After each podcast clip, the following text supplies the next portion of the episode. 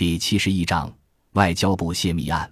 我看见达西沃恩脸色苍白，攥紧拳头，似乎要挥拳痛打凯恩的脸。可他竭力控制住了自己。凯恩先生，你如果是个年轻人，我就会由于你这种莫名其妙的无耻诽谤，狠揍你一顿。既然你已经在一位见证人面前说出了这种恶毒的话，他朝我这边指了一下，我的律师会来找你的。说完。他便走向房门，我好奇地观望着他扭动门把，他怎么也打不开门。他转过身来，气得满脸通红，把门打开！他怒吼道：“你们这是什么意思？”意思是达西沃恩先生，凯恩冷冷地说：“你不交代你的罪行，不签署一份坦白书，就休想离开这儿。”那家伙气急败坏地喊道：“这简直是暴行！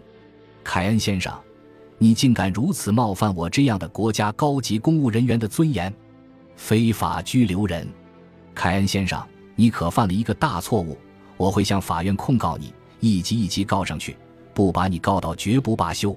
凯恩默默一笑，说道：“我看在这之前，你得先吃场官司，沃恩先生，你没完没了地拧那个门把也白搭，门是打不开的，还是乖乖的坦白交代吧。”他从写字台上拿起一张纸，冷静地等待着。沃恩先生脸上的肌肉直抽搐，两眼凶得吓人，径直朝我走来。你，这一吼真吓了我一跳。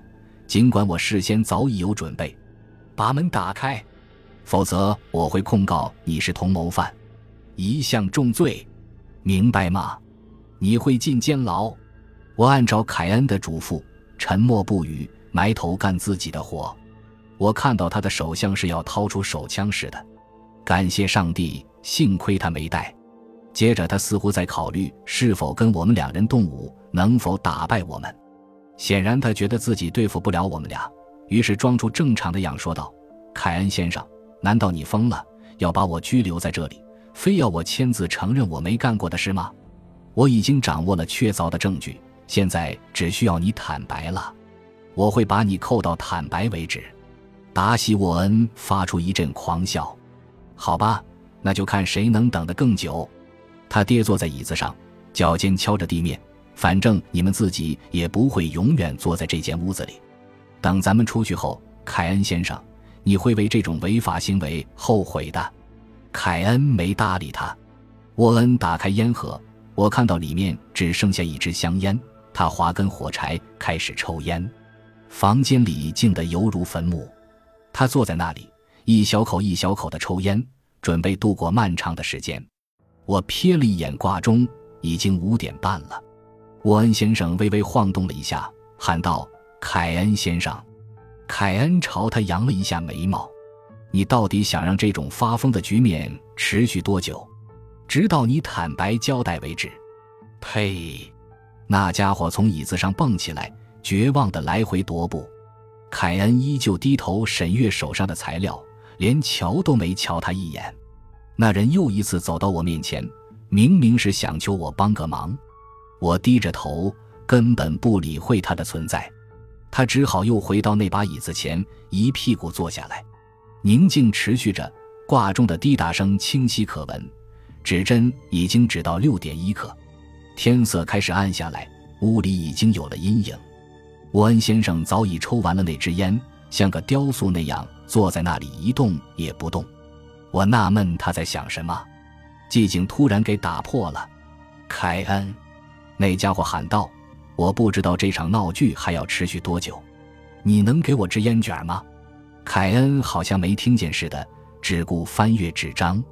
屋里又陷入一片宁静，一种使人感到毛骨悚然的寂静。暗淡的暮色也给人一种神秘的威胁感。忽然间，我听到轮子轻微的转动声，接着是那个家伙必须坦白交代。凯恩先生，我已经下定决心，非叫他这样做不可。虽然我知道这带有权威性的深沉声音来自何处，可我还是吓了一跳。更甭说坐在阴影里的那个家伙了。对沃恩来说，那无疑是一种超自然现象。一种从阴府传来的声音，他吓得跳了起来，浑身直哆嗦。这是什么声音？凯恩，你听见了吗？像是阿巴斯诺特的说话声。这这不可能，不可能！他的声调中充满了恐惧。让我出去，我都快疯了，我再也受不了了。凯恩好像根本没听见他说话。达西沃恩目瞪口呆，又一次转向我。我看到他举起两只瑟瑟发抖的手，听见他嘴里喃喃自语：“这不可能，不可能。”那深沉而庄重的声音再次响起来。他必须坦白交代，凯恩先生，我决定要他这么做。那个饱受折磨的家伙呜咽道：“别说了，阿巴斯诺特，住口！求求你了，我受不了了。好，我坦白，我坦白就是。”凯恩转身冲我说：“克莱顿先生，你把沃恩先生的交代记下来。”他按了一下写字台旁边的开关，室内的灯光大亮。达西沃恩先生已不再像是一位风度潇洒的公仆，而像是一个面容憔悴、瞪着大眼的可怜虫，一条丧家犬。他服从地坐到椅子上。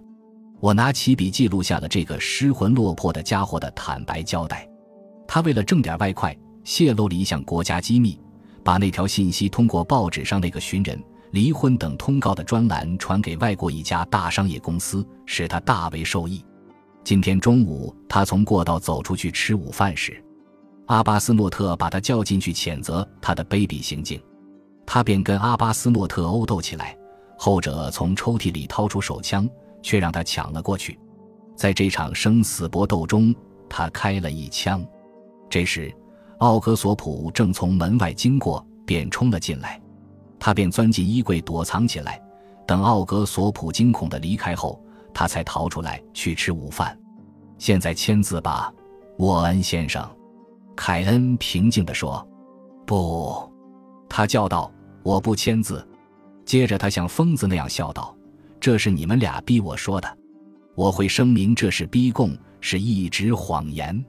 你们俩耍了个圈套，戏弄了我，我才不签呢。